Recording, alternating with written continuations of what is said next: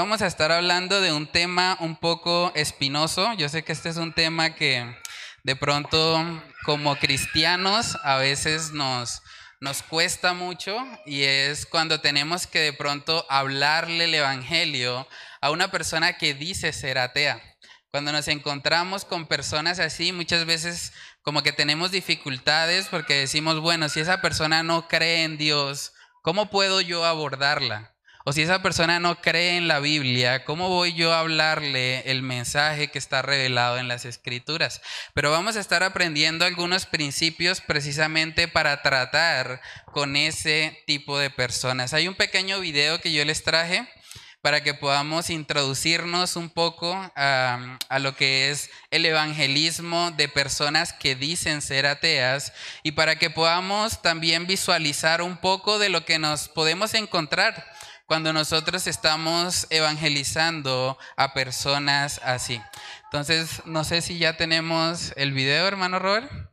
Bueno, hoy vamos a estar hablando algunos principios porque aunque este tipo de personas que se hacen llamar ateas a veces parecen o, quieren mostrarse como personas muy intelectuales, realmente detrás de esa fachada de intelectualidad lo que hay muchas veces es una necedad moral en su corazón y la Biblia nos habla también acerca de eso.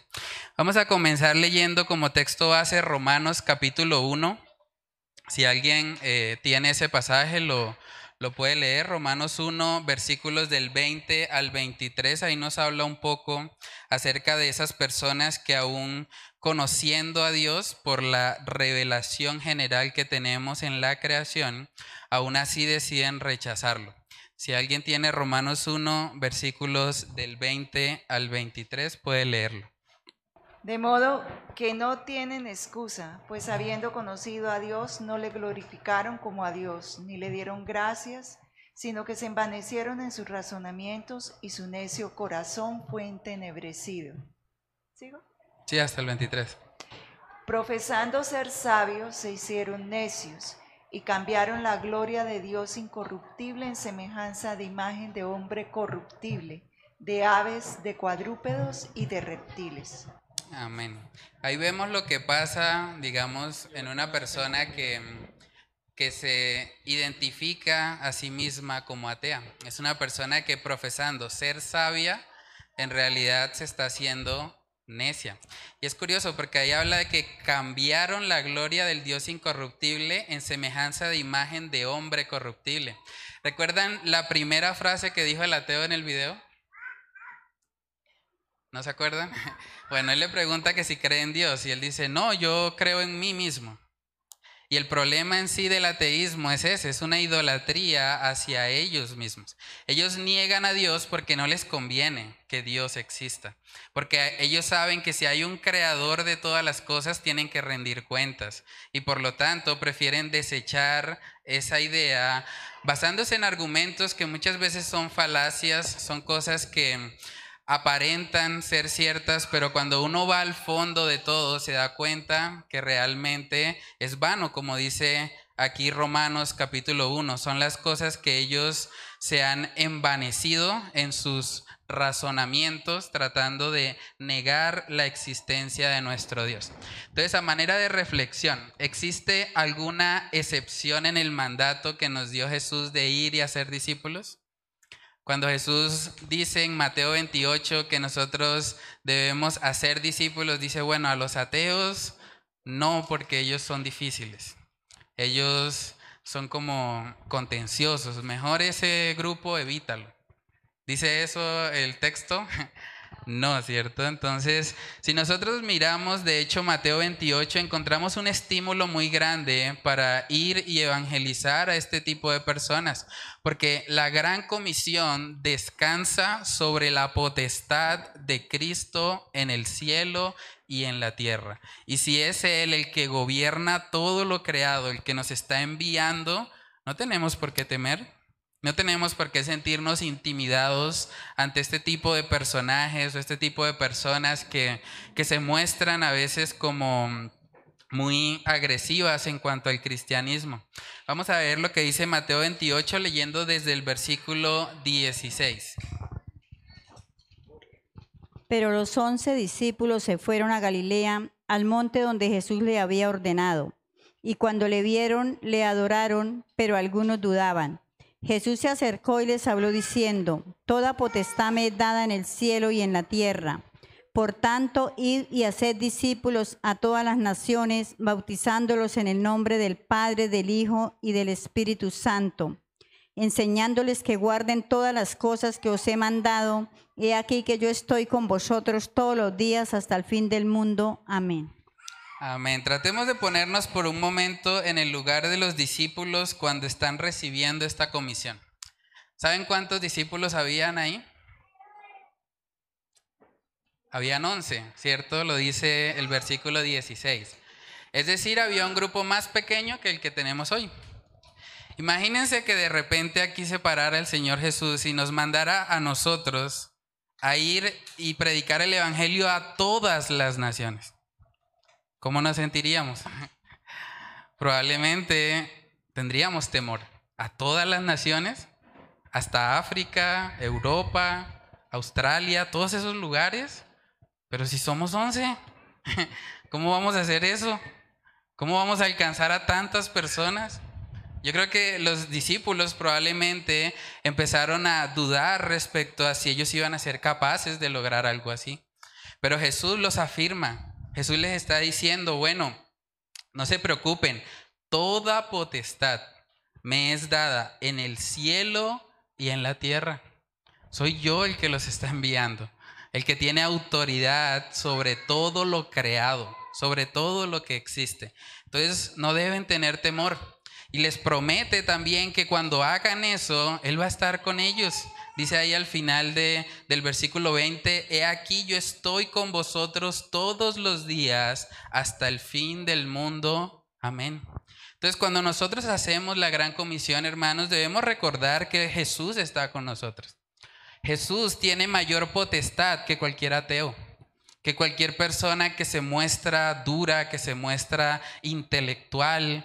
Es una persona que puede ser de alguna manera doblegada por el poder del Evangelio, porque el Evangelio es poder de Dios para salvación, como hablamos también en la primera clase. Y aquí es fundamental que nosotros nos llenemos de Cristo, nos llenemos del Señor, de su palabra. Porque si nosotros vamos a ir a enfrentar a este tipo de personas que tienen esa agresividad de pronto para contrarrestar algunos argumentos, nosotros si vamos en nuestras propias fuerzas vamos a fallar. Nos vamos a sentir intimidados, les vamos a tener temor. Pero la palabra también nos dice en 2 de Timoteo capítulo 1, si alguien tiene ese texto también lo puede leer. Es importante que usemos el micrófono porque estamos grabando el audio, entonces necesitamos que todos los que participen usen el micrófono. Segunda de Timoteo capítulo 1 versículos del 6 al 8. Si alguien lo tiene ahí, lo puede leer. Está en ti por lo, la imposición de mis manos, porque no nos ha dado Dios espíritu de, de cobardía, sino de, de poder, de amor y de dominio propio. Por tanto, no te avergüences de dar testimonio de nuestro Señor ni de mí, preso suyo, si, no participa, participa de las aflicciones por el Evangelio según el poder de Dios Amén, está ahí. Podemos ver ahora al apóstol Pablo hablándole a Timoteo. Timoteo era un hombre joven que estaba haciendo el ministerio y parece que Timoteo luchaba un poco con muchas inseguridades, porque también en primera de Timoteo 4 él le dice que nadie tenga en poco tu juventud. Y como que constantemente Pablo tiene que estar afianzándolo, afirmándolo. Y aquí vemos que ahora Pablo le dice a Timoteo, aviva el fuego del don de Dios que está en ti. O sea, recuerda quién es el que vive en ti. Porque no nos ha dado Dios espíritu de cobardía y parece que contrasta la cobardía con el poder, amor y dominio propio. Entonces, si nosotros tenemos a Dios morando dentro de nosotros, ¿realmente hay alguna razón válida para temer? cuando nos enfrentamos de pronto a un personaje como el del video. No hay nada que debamos temer. Nosotros tenemos el mensaje de Dios para salvación. Entonces dice ahí el, el estudio que la potestad de Cristo más el poder, amor y dominio propio que nos da el Espíritu Santo debe ayudarnos a cumplir con nuestra misión evangelística sin temor. Y eso es algo clave. Si nosotros vamos al campo de batalla sin armadura, probablemente no nos va a ir muy bien. Pero si nosotros vamos llenos de Dios, usando la palabra como espada de doble filo para penetrar, para contrarrestar todos los argumentos que se puedan levantar en contra del conocimiento de Dios, vamos a poder ser eficaces y vamos a poder llevar el Evangelio a una personas que se muestran difíciles de alcanzar, personas que de pronto consideran que el cristianismo es algo que simplemente no tiene ningún valor en cuanto a el intelecto que, demuestra. Y vamos a ver un, un, caso particular porque el apóstol Pablo también se vio enfrentado a, a predicar el Evangelio en un ambiente muy hostil para el cristianismo. El apóstol Pablo predicó en Atenas. Y Atenas era un lugar donde había muchas filosofías, era casi que la cuna del conocimiento en esa época. Los filósofos que estudiamos en el colegio, Sócrates, Platón, Aristóteles, la mayoría de ellos pasaron por ahí. En Atenas estuvieron capacitándose y estudiando. Pero vamos a ver lo que pasó cuando el apóstol Pablo se vio enfrentado a predicar el Evangelio en un lugar así en un lugar donde muchos iban a menospreciar el mensaje de Cristo y muchos tal vez iban a pensar, ¿este de dónde salió? ¿Este cómo se le ocurre venir a hablarnos a nosotros que somos los eruditos? que somos los que más conocen de filosofía, de arte, de arquitectura, también en Atenas había mucho todo esto. Pero vamos a ver cómo el apóstol Pablo abordó este contexto. Este es un pasaje un poco largo, yo creo que podemos leer un versículo cada uno, está en Hechos capítulo 17 y vamos a estar hablando de algunos principios importantes que el apóstol Pablo utilizó. ¿Tenemos micrófono? ¿Sí? Podemos irlo rotando. Entonces, yo puedo leer el versículo 16, Jesús lee el 17 y nos vamos así turnando todos. Dice Hechos 17, 16. Mientras Pablo los esperaba en Atenas, su espíritu se enardecía viendo la ciudad entregada a la idolatría. Así que discutía en la sinagoga con los judíos y piadosos y en la plaza cada día con los que concurrían. Algunos filósofos epicúreos y estoicos entablaron conversación con él. Unos decían, ¿qué querrá decir este charlatán? Otros comentaban, parece que es predicador de dioses extranjeros. Decían esto porque Pablo les anunciaba las buenas nuevas de Jesús y de la resurrección. Gracias. Y tomándole le trajeron al Areópago diciendo, ¿podremos saber qué es esta nueva enseñanza de que hablas? Pues traes a nuestros oídos cosas extrañas. Queremos pues saber qué quiere decir esto. Porque todos los atenienses y los extranjeros residentes allí en ninguna otra cosa se interesaban sino en decir o en oír algo nuevo. Entonces Pablo, puesto en pie en medio del aerópago, dijo, varones atenienses, en todo observo que sois muy religiosos. Porque pasando y mirando vuestros santuarios, hallé también un altar en el cual estaba esta inscripción, al Dios no conocido, al que vosotros adoráis, pues sin conocerle, es a quien yo os anuncio. El Dios que hizo el mundo y todas las cosas que en él hay, siendo Señor del cielo y de la tierra, no habita en templos hechos por manos humanas.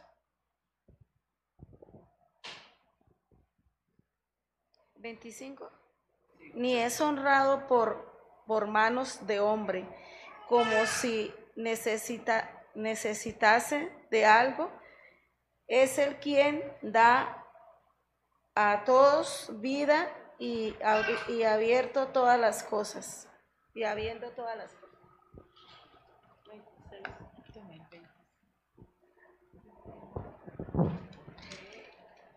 Y de una sangre ha hecho todo el linaje de los hombres, para que habiten sobre toda la faz de la tierra, y les ha prefijado el orden de los tiempos y los límites de su habitación.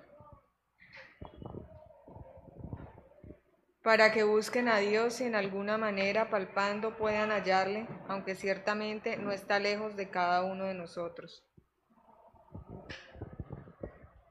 Porque en Él vivimos y nos movemos y somos como algunos de vuestros propios poetas también han dicho, porque linaje suyo somos. Siendo pues el linaje de Dios, no debemos pensar que la divinidad sea semejante a oro o a plata o a piedra, escultura de arte y de imagen de hombre. Imaginación de hombre.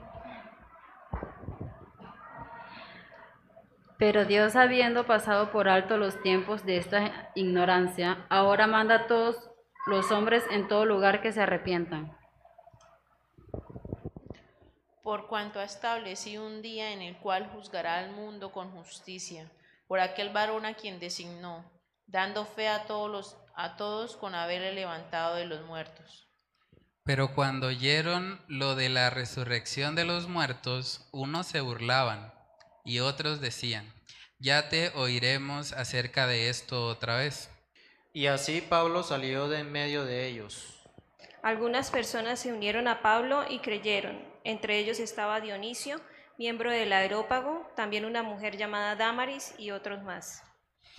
Amén. Aquí vemos al apóstol Pablo lleno del Espíritu Santo y, predicando en un contexto que era muy académico, en un contexto donde muchos de ellos no profesaban directamente el ateísmo, porque cuando habla ahí de los epicúreos, creo que era, ¿dónde era? Eh, no. Sí, epicúreos del versículo 18, estas personas eran eh, conocidas como hedonistas, son personas que consideran que el propósito de la vida es adquirir placer. Y eran personas que también se caracterizaban por ser materialistas, y eso es común con lo que vemos en el ateísmo de hoy. El ateísmo de hoy dice, bueno, el hombre simplemente muere y desaparece y ya. Y lo único que existe es el aquí y el ahora.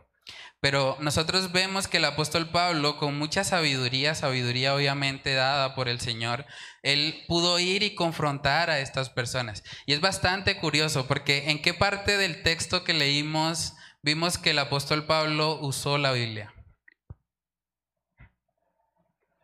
¿En algún momento? ¿No? Porque el contexto era de incrédulos.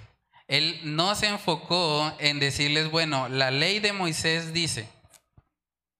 Él simplemente usó la razón, él ayudó a estas personas que ya estaban de alguna manera buscando un sentido de Dios porque estaban idolatrando, tenían sus ídolos ahí. De hecho, eso fue lo que enardeció su corazón. Y el apóstol Pablo, partiendo del lugar donde ellos se encontraban, empezó a mostrarles, bueno, ese Dios no conocido, ese Dios del que ustedes adoran aquí en el Areópago, ese Dios es del que yo vengo a hablarles. Ese es el Dios que creó todas las cosas. Y luego el apóstol Pablo se va hacia la creación. Porque hermanos, la creación misma, como leímos en Romanos 1, nos da testimonio de que hay un Dios. Es, es, la evidencia más clara que tenemos. Si yo le dijera a cualquiera de ustedes que, que esta Biblia que yo tengo acá se formó sola, ¿tendría sentido eso? Solamente por ver la página, ver el color, ver la letra, uno dice, no, alguien tuvo que haberlo hecho. O sea, alguien tuvo que haber impreso cada una de estas hojas, haber hecho eh, la pasta, pero hay un diseñador. O sea, la, la Biblia que tengo en mi mano da testimonio de que hay alguien que está haciendo Biblias, ¿cierto? De la misma manera, cuando uno sale de acá o cuando miramos lo que está aquí a nuestro alrededor, alguien hizo estas paredes. Esto no surgió de la nada. O sea, es irracional pensar que de la nada va a surgir algo. Y por eso el apóstol Pablo apela a la creación, porque la creación da testimonio. Sea, un ateo no puede explicar cómo de la nada se forma algo. No puede. Por más de que se, se, trate de mostrar como alguien intelectual, alguien que estudia o lee mucho, no va a poder. Porque es completamente imposible. De hecho, la creación nos está testificando, nos está mostrando que hay un creador. Hay alguien que hizo esto. Dios y la creación humana es mucho más compleja que mi Biblia. Es mucho más compleja que estas paredes. Y eso nos testifica de que hay un diseñador inteligente que es nuestro Dios. Entonces el apóstol Pablo viene, ayuda a estas personas que ya tenían una idea religiosa y lo encamina a mostrarles quién es el verdadero Dios revelado en las escrituras. Él les está hablando de Dios sin necesidad de citar la Biblia. Y eso es algo muy importante cuando nosotros hablamos con personas que dicen ser ateas. Porque algo que pasa mucho en el ateísmo es que ellos tienen muchos prejuicios en cuanto a lo que es el cristianismo. Ellos están pensando, no, eso es una fe retrógrada, es una fe irracional, es una fe que, que, le hace daño a la sociedad y muchas veces cierran sus corazones por eso. Pero cuando nosotros mostramos un interés genuino por ellos, cuando razonamos desde el punto en el que ellos se encuentran para ayudarles a ver al Dios creador y luego a razonar como si Dios creó todas las cosas, Él tiene derecho a colocar las leyes y las normas sobre su creación, porque Él es el creador de todo. Cuando yo creo algo, yo puedo decidir, yo decidí cómo hacer este bosquejo. Yo decidí colocar esos cuadritos ahí, yo decidí los colores, yo decidí colocar el logo del faro ahí, porque yo lo hice. De la misma manera, si Dios es el dueño de todo lo que existe, Él decide. Él tiene el derecho de decir, no matarás. Él tiene el derecho de decir, no robarás. Cada uno de los mandamientos de Dios nos hablan de su potestad sobre la creación. Vamos a mirar Salmos capítulo 19, versículos del 1 al 4. Ese salmo es hermoso y nos habla también de cómo toda la creación testifica de que existe un Dios.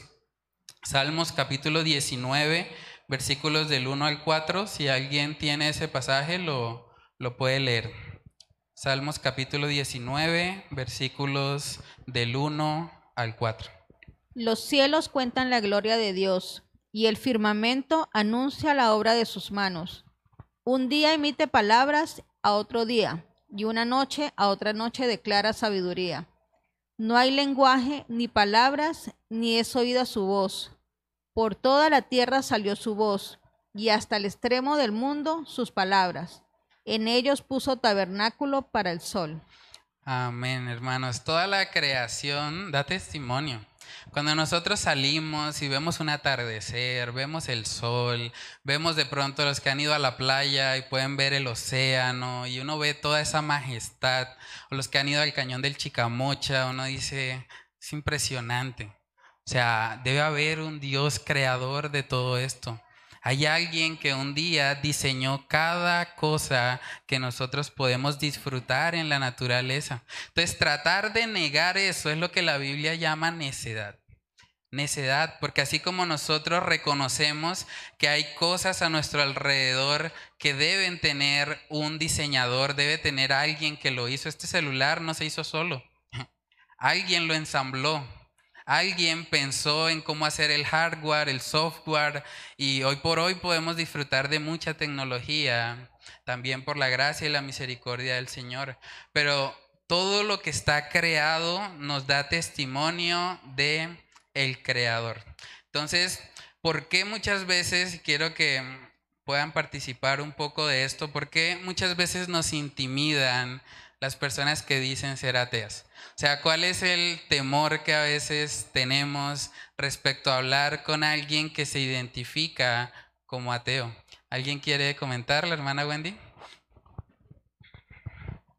Yo pienso que ese temor se fundamenta en, en el no estar preparado, Mm, porque si uno estuviera preparado firmemente en la palabra, no habría temor, porque el mismo Señor nos dice que, que el temor echa, que el amor te echa toda fuera de temor. Entonces mm. yo creo que el estar preparado este, no nos va a dar ese, ese miedo de enfrentarnos a esas personas.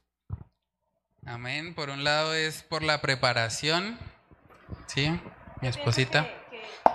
lo que dice la hermana y también agregado a eso el hecho de que lastimosamente hemos sido adoctrinados desde pequeños en la educación tradicional y se nos eh, enseñan mentiras como si fueran verdades, como lo de la evolución, ¿sí? Mm. Y creo que el naturalismo es lo otro que también como que aparta la verdad de que Dios es el creador y por eso pues el material también que se les hizo a los niños en esta oportunidad para que los papás pues puedan reforzar la idea de que Dios es el creador y que de esa manera ellos tengan esas, ese cimiento y ese, esa convicción que si se enfrentan digamos a este tipo de enseñanzas en el colegio o con sus amiguitos en su contexto, pues realmente ellos tengan la convicción de que hay un, hay un creador y, y pues no lleguen a, a ese tipo de decisiones del ateísmo. Mm. Amén, sí. De verdad que vivimos en una cultura que continuamente está tratando de engañar o de implantar ideologías que van en contra del diseño de Dios. Y uno de esos precisamente es ese naturalismo ateo, es hacer creer que de la nada surge algo y realmente eso no tiene ningún sentido. Entonces, bueno, yo creo que algo que nosotros experimentamos muchas veces es lo que decía también la hermana Wendy, como ese temor a que mm, de pronto no vamos a ser capaces de, de argumentar contra alguien así, ¿cierto? Pero miren lo curioso del pasaje que leímos de Hechos capítulo 17. ¿En qué momento ustedes vieron que el apóstol Pablo trató de defender la existencia del Dios de la Biblia? Nunca. ¿En qué momento él dijo, bueno, les voy a mostrar que la Biblia es la palabra de Dios? Y les voy a hablar de que tiene 40 autores y que fueron de diferentes lugares. Bueno, en ese contexto no tenían eh, el Nuevo Testamento todavía, pero él pudo haber pensado, bueno, les voy a hablar de, de la cronología desde Génesis hasta Malaquías, que eran autores diferentes, que el mensaje es el mismo. Él no se enfocó en esa parte, ¿cierto, hermano René?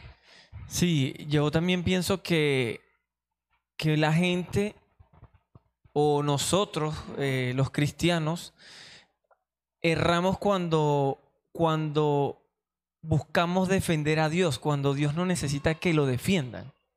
Y a veces nos ponemos hasta discutir argumentos, lo que decía, no recuerdo qué hermana dijo, que nos enganchamos, y eso es un error. O sea, nosotros no debemos engancharnos con los incrédulos. Más bien, este, siempre buscar la oportunidad de predicarle, ¿sí? Pero, pero no podemos engancharnos porque eso no es, no es sabio y, y hasta a veces podemos terminar avergonzados. Mm. Sí, yo creo que este ejemplo del apóstol Pablo es, es muy impactante porque vemos que él va al grano. O sea, el apóstol Pablo no le dio muchas vueltas al asunto. Él no se puso simplemente a, a hacer un debate interminable con ellos. Él se paró ahí en el versículo 22, creo que dice, en el Areópago y le dijo, empezó a hablar y les dijo, bueno, veo que todos son muy religiosos, yo vengo a hablarles del Dios no conocido y de repente empezó a llevarlos hasta el mensaje de arrepentimiento, porque vemos ahí más adelante que eh, el apóstol Pablo les dijo, ¿dónde es? En el, en el 20. ¿Cuál? En el 30, pero Dios, habiendo pasado por alto los tiempos de esta ignorancia, ahora manda a todos los hombres en todo lugar que se arrepientan. Muchas gracias, hermano.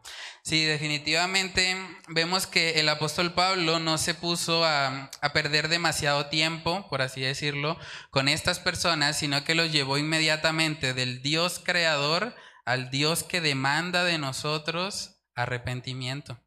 Y es algo que nosotros también debemos hacer. Debemos entender que el mensaje del cristianismo no se trata de convencer al ateo de que crea en Dios. Tampoco se trata de convencer al ateo de que crea en la Biblia. ¿Qué es el Evangelio? ¿Recuerdan lo que hablamos la clase pasada? ¿Cómo definimos el Evangelio? ¿O qué significa la palabra Evangelio? Buenas nuevas, buenas noticias. Para yo llevarle las buenas nuevas a una persona, yo no tengo que convencerla de que la Biblia es verdad. Yo puedo ir y exponerle el mensaje del Evangelio reconociendo que el Evangelio es poder de Dios para salvación.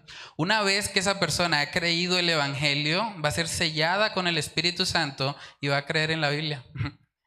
Entonces, muchas veces la tarea en la que nosotros nos desgastamos más es pensando, bueno, ¿cómo hago para hacerle creer que la Biblia es verdad?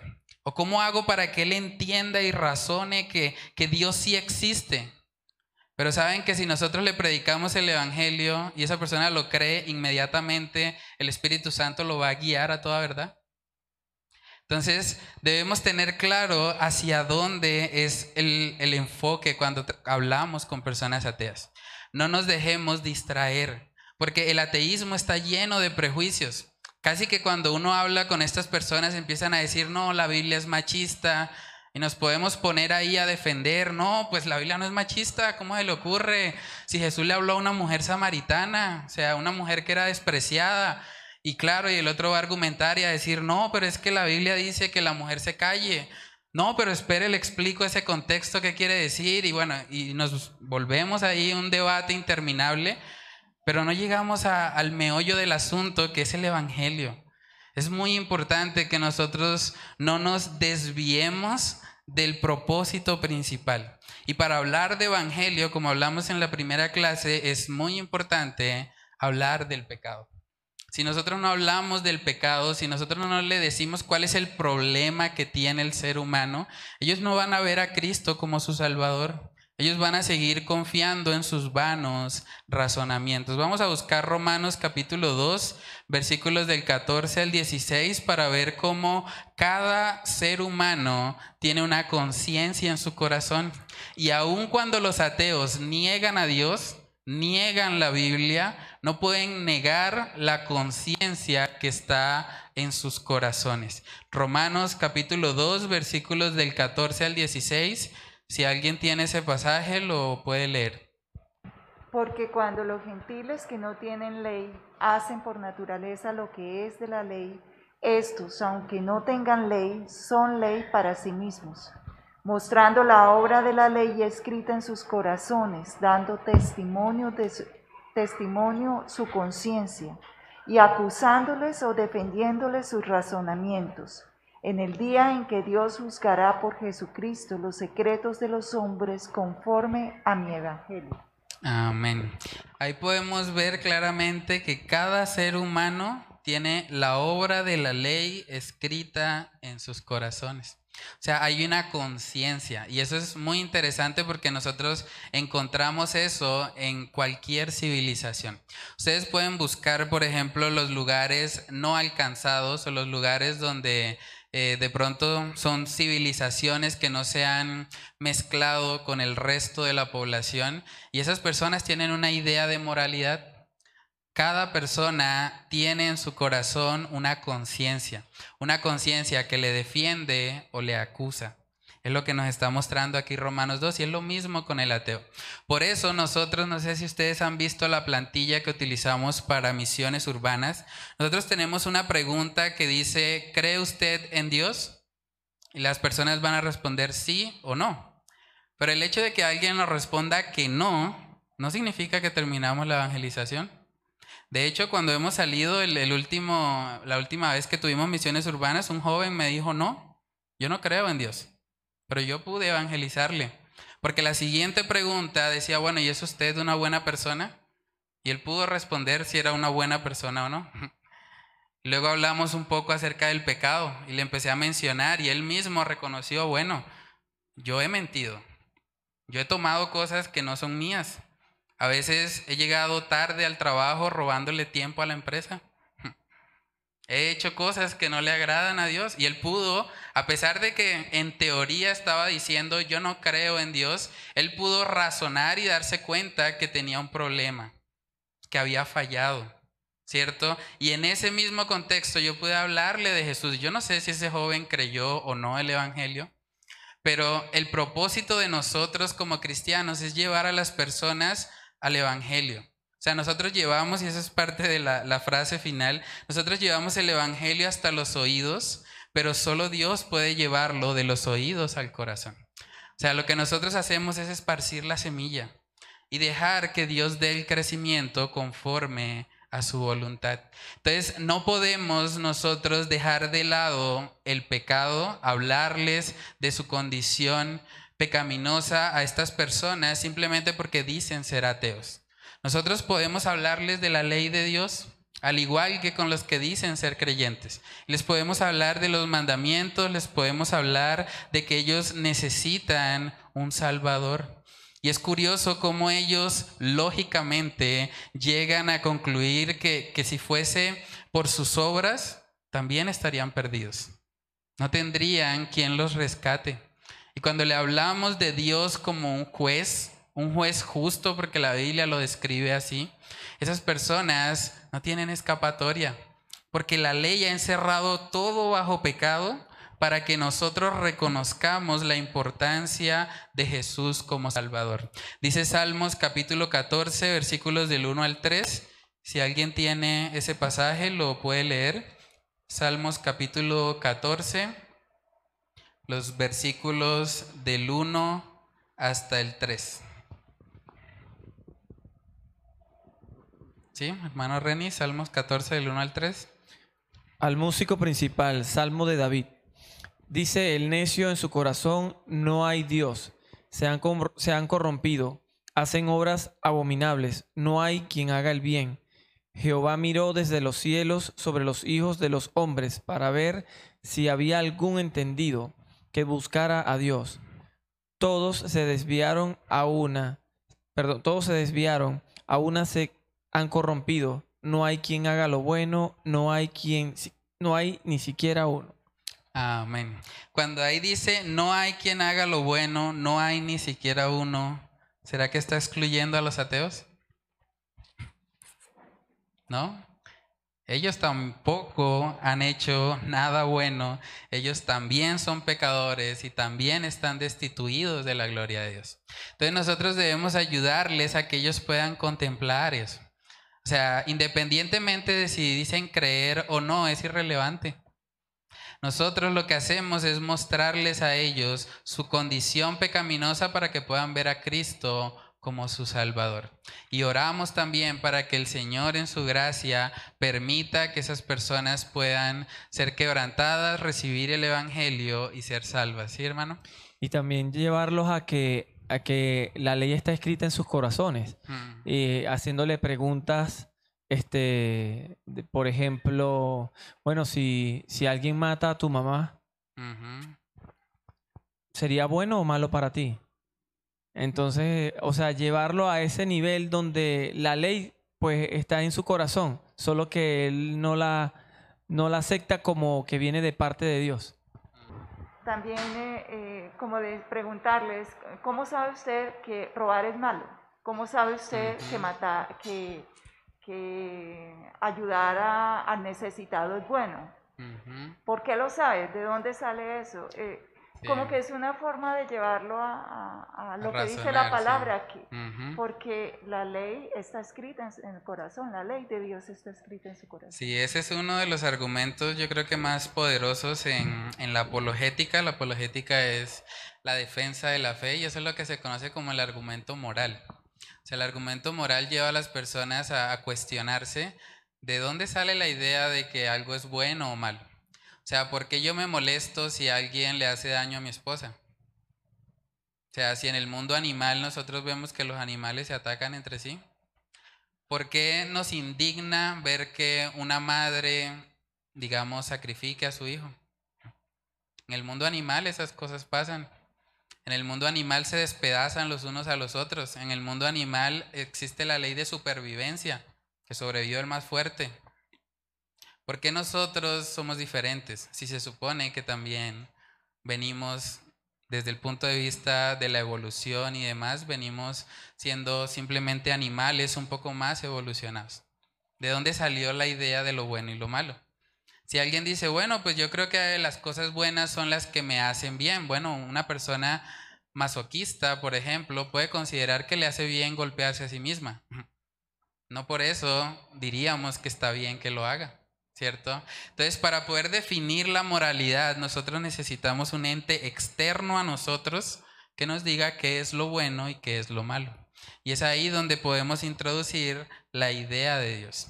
Es importante también, y creo que es algo que el apóstol Pablo también usó ahí en Hechos capítulo 17, usar el contexto en el que el ateo se encuentra. Por ejemplo, en mi caso yo soy ingeniero químico, yo estudié en la UIS y muchos de ellos están relacionados con las moléculas, con cómo interaccionan entre sí. Y es bastante curioso porque cuando nosotros estudiamos toda esta parte química, se habla mucho de que debe existir una partícula de Dios. De hecho, eso lo llaman el bosón de Higgs. Y es algo que mm, muchas veces personas lo, lo usaban para decir, bueno, ahí está la base de por qué la propiedad de la masa existe. ¿Sí? Es algo que tiene que ver mucho con el tema de química en particular, pero yo cuando hablaba con algunos de mis compañeros podía decirle, bueno, pero si esa partícula incluso la llamamos la partícula de Dios, porque es la partícula que le da la propiedad de la masa a todo lo que existe y todo lo creado tiene masa, ¿de dónde salió la partícula? o sea, es algo que simplemente no pueden responder. O sea, ellos dicen, bueno, sí, tratamos de, explicar el mundo, de explicar por qué ocurren todos los fenómenos naturales y eso está genial. Pero, ¿por qué? O sea, ¿qué hay detrás? ¿Cuál es la causa de todo? Y es ahí donde mucha gente no encuentra un tipo de explicación lógica. De hecho, es bastante curioso porque si uno les dijera a ellos que de la nada surgió algo, le dirían a uno que está loco. Pero es lo que ellos afirman basado en su propia filosofía. Entonces, nosotros no debemos temer a este tipo de personas por más argumentos intelectuales que parecen usar. Nosotros tenemos el Evangelio que es poder de Dios. Pero es importante en medio de todo este proceso, utilizando el argumento moral, utilizando la creación, hablándoles a ellos de que va a haber un juicio y es necesario hablar de eso para que puedan ver el Evangelio de Salvación. ¿Sí, hermana Paula? Eh, esta semana, esta semana mi hijo me contaba que, que los científicos habían dicho que primero había sido la, es la gallina y no el huevo. Ah, okay. Eh, que habían encontrado que, o sea, había una sustancia que estaba, creo que en la gallina, más no en el huevo, o sea, era necesario que existiera primero la gallina para poderse encontrar después en, en el huevo. Entonces eso pues es otra, porque como la gente suele decir que...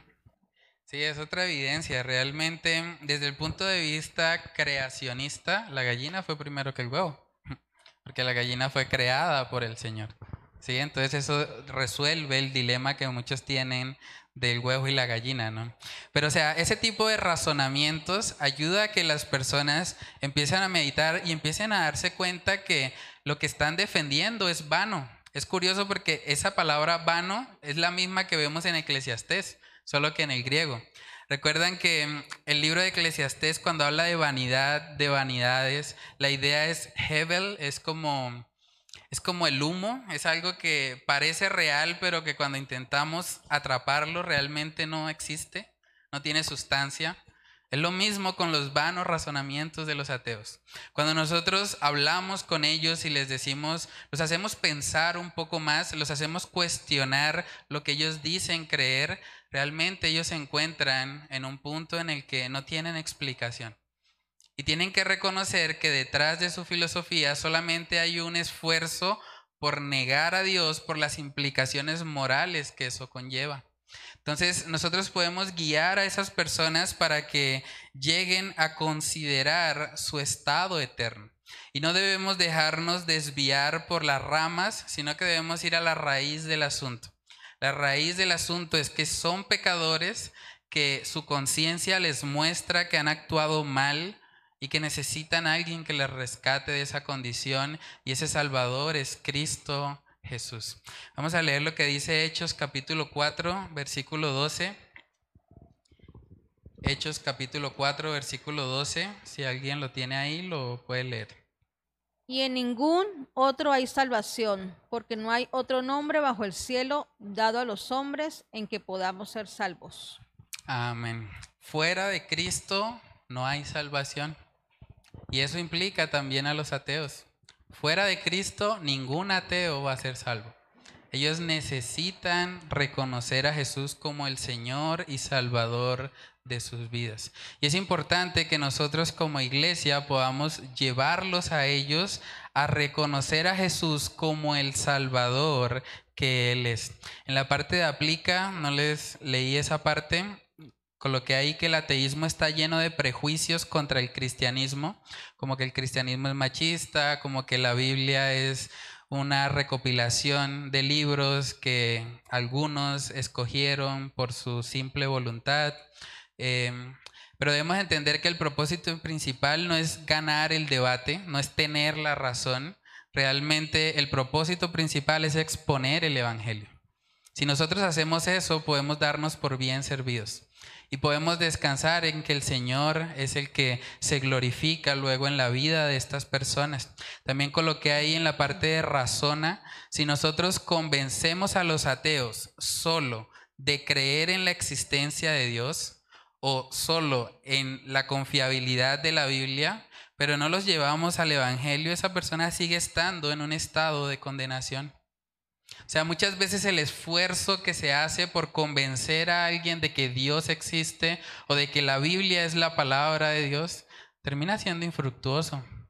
Porque en últimas, si esa persona acepta que hay un Dios o acepta que la Biblia es la palabra de Dios, pero no cree en ella, va a ir a una condenación.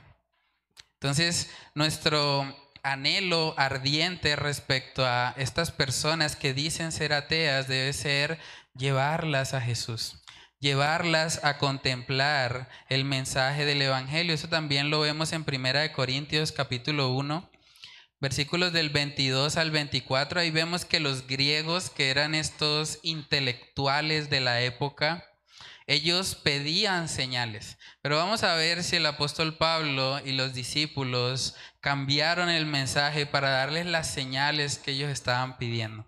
Primera de Corintios 1, versículos del 22 al 24. Si alguien lo tiene ahí, lo puede leer. Porque los judíos piden señales y los griegos buscan sabiduría, pero nosotros predicamos a Cristo crucificado, para los judíos ciertamente tropezadero, para los gentiles locura, mas para los, para los llamados, así judíos como griegos, Cristo, poder de Dios y sabiduría de Dios. Amén. Me encanta ese pasaje. Los judíos piden señales, los griegos buscan sabiduría, pero ¿qué hacen los cristianos? Predican a Cristo. No nos enfocamos en darles las señales que tanto piden o darles la sabiduría que ellos buscan, porque buscan una sabiduría terrenal debajo del sol, diría Salomón. Entonces, nuestro enfoque es llevarles a Jesús, que ellos puedan contemplar el mensaje del Evangelio. Y es muy importante que nosotros hagamos eso. Dice ahí también al final en el, en el versículo 24, no, perdón, en el versículo 23, que para los gentiles locura. Y es probable que cuando nosotros les exponemos el Evangelio a este tipo de personas, digan que estamos locos. ¿Qué le pasa? ¿Cómo se le ocurre? Usted que usted parece que no hubiese estudiado. Hay personas que nos tildan de esa manera, pero debe preocuparnos eso.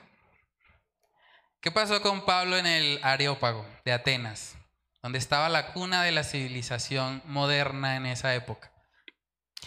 Se burlaban. Al final ahí dice en el en Hechos 17, en el versículo 32, dice que cuando oyeron lo de la resurrección de los muertos, o sea, cuando el apóstol Pablo les está hablando de que vamos a tener un encuentro con Dios y vamos a ser juzgados, se burlaban. Muchos probablemente se rieron del mensaje de Pablo. Pero saben que en medio de todo eso hay unos personajes ahí que, que nos dan esperanza En el versículo 34 dice, más algunos creyeron. La mayoría no creyó. La mayoría se burló del apóstol Pablo, pero algunos creyeron. Y por esos poquitos que creyeron, vale la pena el evangelismo. Vale la pena que se burlen de nosotros. Vale la pena el escarnio público con tal de que una sola persona conozca a Jesús. Ahí vemos que se nos habla de Dionisio el Areopagita y una mujer llamada Damaris y otros con ellos. Y gloria a Dios por eso. Gloria a Dios porque el apóstol Pablo no tuvo temor, porque no se dejó intimidar por esta gente que se creían los más intelectuales de la época, sino que él fue y les predicó, sin importar que se burlaran de él. Y gracias a eso estos personajes pudieron escuchar el Evangelio y ser salvos. Entonces una frase que coloqué ahí para meditar es que nuestra tarea como cristianos es llevar el Evangelio hasta los oídos de los pecadores. Pero solo Dios puede llevarlo desde los oídos hasta el corazón. Entonces hagamos lo que nos corresponde. No nos desviemos en debates infructuosos, más aún cuando vemos que no hay una disposición genuina a aprender, sino más bien prediquemos el Evangelio y descansemos en que es poder de Dios para salvación y es el único medio que Dios ha dejado establecido para que los hombres sean salvos. Entonces, no sé si hay algún comentario, alguna pregunta respecto a esta clase. Sí, Harold.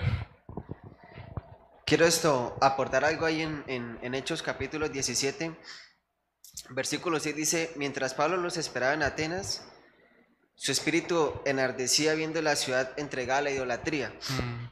Quizás Pablo, Pablo conocía el, el, Antiguo Testamento pensando en Levítico 26.1 que dice, no haréis para vosotros ídolos ni escultura, ni os levantaréis estatua, ni pondréis en vuestra tierra piedra pintada para inclinarnos a ella porque yo soy Jehová vuestro Dios.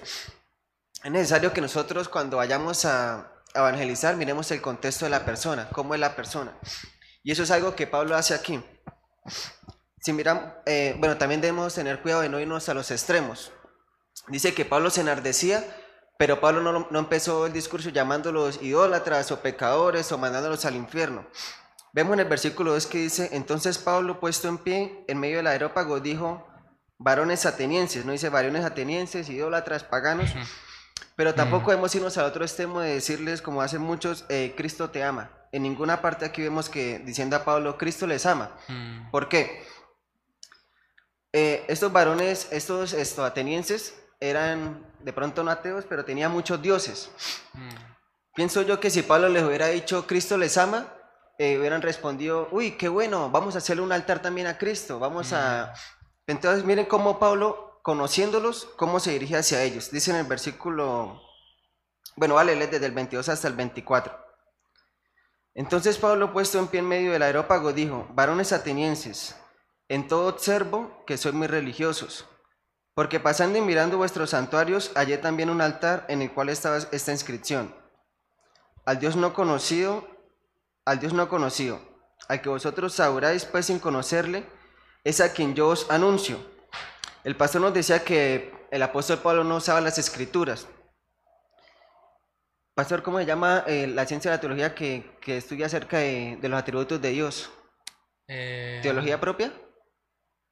No. La, bueno, la ciencia que estudia acerca de los atributos de Dios, de la parte de la teología. Y esto es lo que hace Pablo. Pablo empieza a hablarles de, cómo es Dios. Mm. Pablo les dice en el versículo 24, el Dios que hizo el mundo y todas las cosas que en él hay, Señor, Señor del cielo y de la tierra, no habita en templos hechos por manos humanas. Ya con eso derrumba este pensamiento que tenían esos hombres de, hacer estatuas a Dios. Dice, Él es dueño del cielo y de la tierra, no habita en, en templos hechos por manos humanas. Eh, eh, refiriéndome al contexto de, de, estas personas. Luego les dice el versículo 25, ni es honrado por manos de hombres como si necesitase de algo, pues Él es quien da a todos vida y aliento para todas las cosas. Esto hace referencia a que estas personas tenían la costumbre de, hacer sacrificios a estos dioses como buscando un favor de ellos. Entonces por eso Pablo le hace la aclaración que no necesita ser honrado por, por manos de hombres, como si quisieran, como si nosotros pudiéramos torcer el brazo de Dios por, por algún sacrificio, por alguna cosa. Luego también Pablo vemos en el versículo 28, esto es muy interesante también, que usa los mismos argumentos de, de los filósofos o los maestros que estas personas tenían. Dice en el versículo 28, porque en él vivimos y nos movemos y, y somos, como algunos de vuestros propios poetas también han dicho porque linaje suyo somos. Esto me recordaba ahorita que usted decía, cuando van a evangelizar, que le hacen la pregunta, ¿crees en Dios? Si una persona nos dijera, no, no cree en Dios, ¿cómo podríamos reaccionar? ¿O qué le podríamos decir? No creo en Dios. Porque si le decimos, bueno, si, eh, está condenado, pero si yo no creo, no me va a importar. Podemos preguntarle, eh, ¿usted quiere morir? ¿Quién de nosotros, o, ni siquiera estos ateos, quiere morir? Nadie. ¿Por qué? Dice Eclesiastes 3:11 que Dios puso eternidad en nuestro corazón. Ahora, digo eso de usar los, los mismos argumentos de ellos porque ¿qué dice la filosofía? La filosofía dice que nosotros somos personas que no pedimos nacer, no sabemos vivir, pero tampoco queremos morir. Entonces yo les pregunto, y en ocasiones le he preguntado a algunos de ellos, ¿y usted eh, ¿qué, qué, piensa que es de la muerte? Después de la muerte, nada. ¿Pero quiere morir? No. ¿Por qué? ¿Por qué nadie quiere morir? Porque Dios puso eternidad en nuestro corazón. Gracias, hermano. Mm. Sí, no, eso, es muy importante. O sea, los atributos de Dios básicamente son parte crucial del evangelismo porque mm, cuando nosotros hablamos del pecado, el pecado es pecado porque Dios dice que es pecado. ¿sí? El pecado es la transgresión de la ley y la ley ha sido dada por nuestro Dios. Entonces es importante llevar a la gente a, a pensar o a meditar en eso para que puedan ver a Jesús como el Salvador que Él es y para que realmente el Evangelio sea una buena noticia. Porque si a mí alguien me dice que me trajo una cura de una enfermedad que yo sé, que yo no sé que tengo, pues a mí me va a dar igual. Si yo no sé que tengo una gripa, ¿de qué me sirve un jarabe para la tos?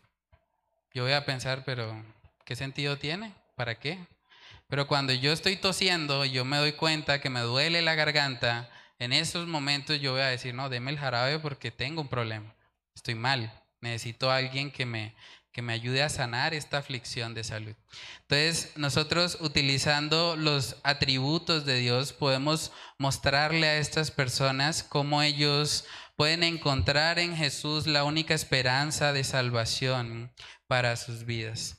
En la parte de atrás también de la hojita yo les coloqué algunas actividades de profundización. Hay un video muy bueno en YouTube que se llama La ilusión atea del Ministerio de Aguas Vivientes.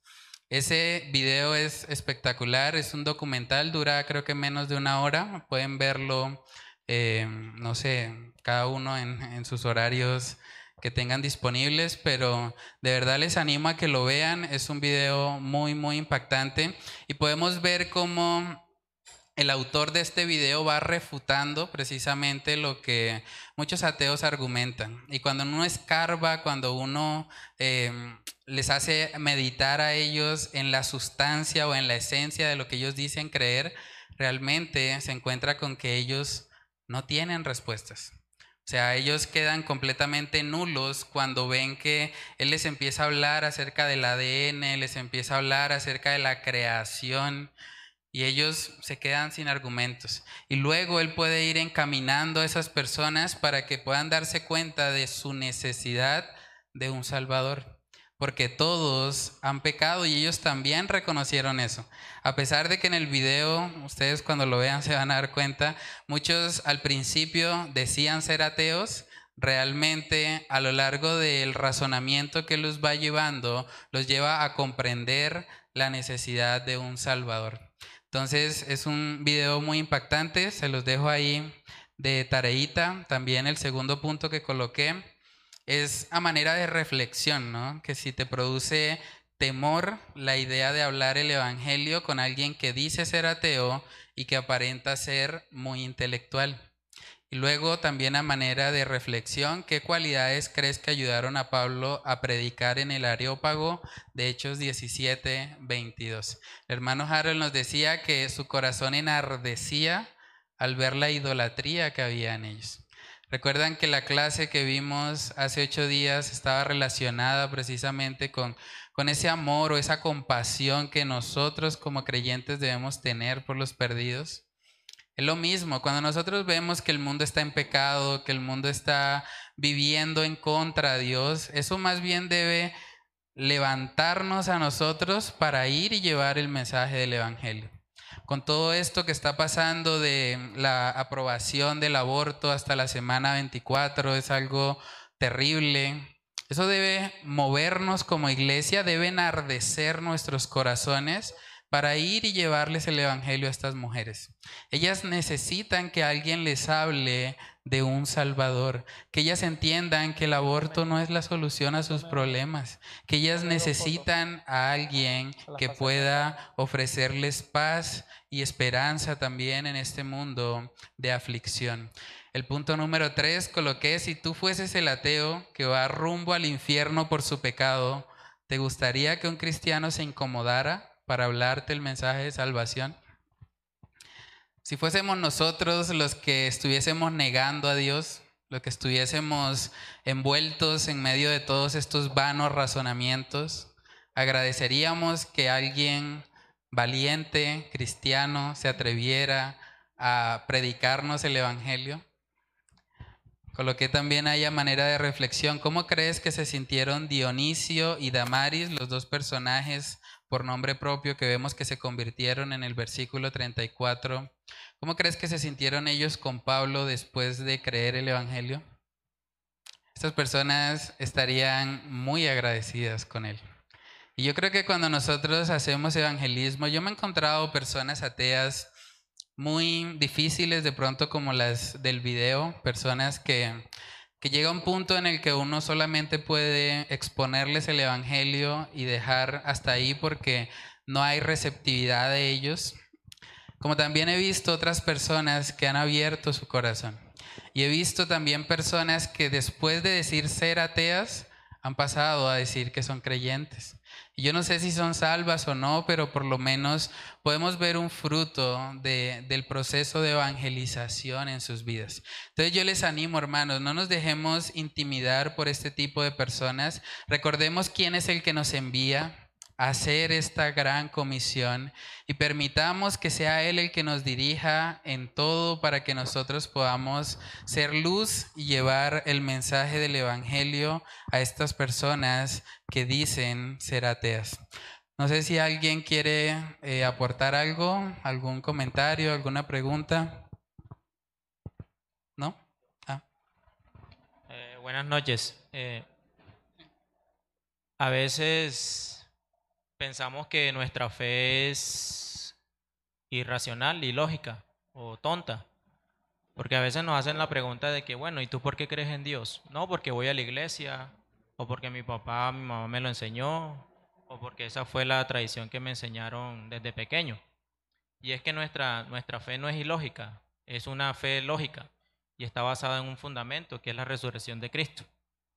Entonces, como decía Pablo, pues si Cristo no resucitó, en vano es nuestra fe.